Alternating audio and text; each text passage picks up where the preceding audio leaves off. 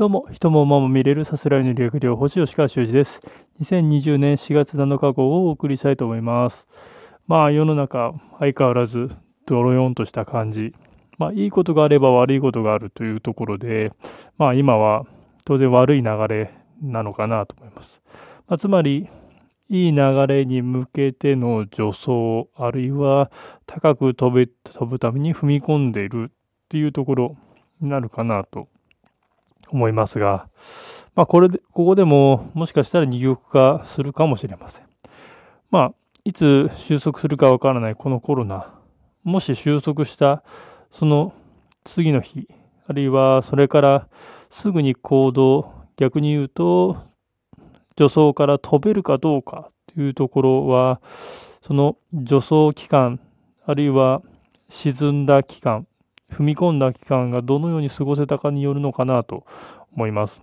踏み込みすぎてもダメ。つまり落ち込みすぎてもダメ。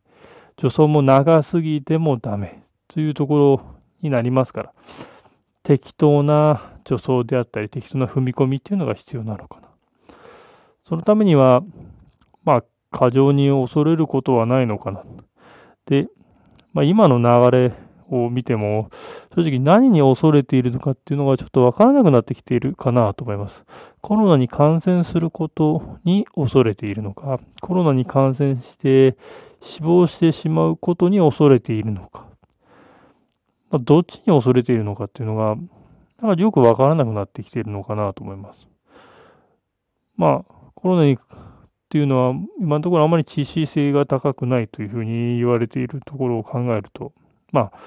そもそも論ですけども、まあ、必ず人は死ぬわけで、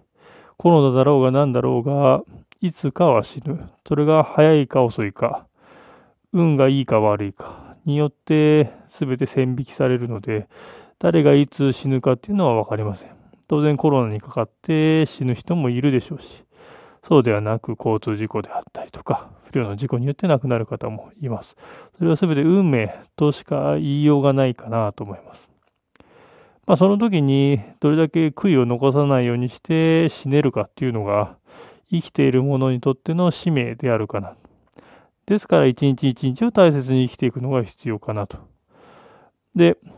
まあ、昨今は自粛要請というとんでもない日本語を使われて、自粛なんだから要請する必要はない。要請されたところで自粛ですから自分で考えるところなんで人にとやかく言われる筋合いはないところ。自粛して、まあ自粛するのもいいんですけども、先ほどの助走ではないですけども、じゃあずっと引きこもっていて健康を崩してしまってコロナ以外で運動不足などによって健康を害してしまって、じゃあ自粛解いたところで、じゃあ行動できるか、楽しく過ごせるかっていうと、そうではないのかなと。だからある一定の健康を保つ運動、外に出るとか気分転換をするというのは明らかに必要なのかなと思います。人間であるならば。そこまで制限するということになると、もう人間らしい生活というのは送れないということになるかなと。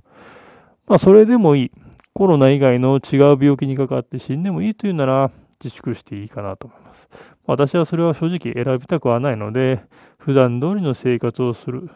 に越したことはないのかなと思います。そして死への恐怖というのは、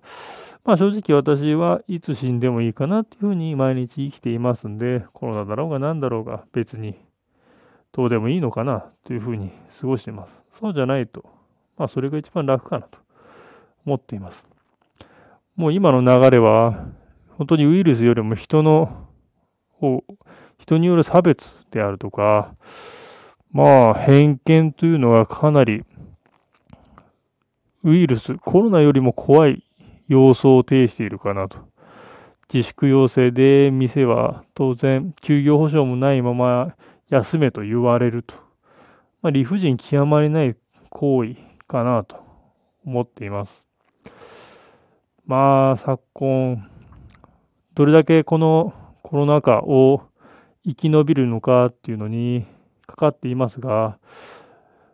まあ見てみると本当にコロナ禍を生き残れる人というのはもしかしたら本当に一握りなのかも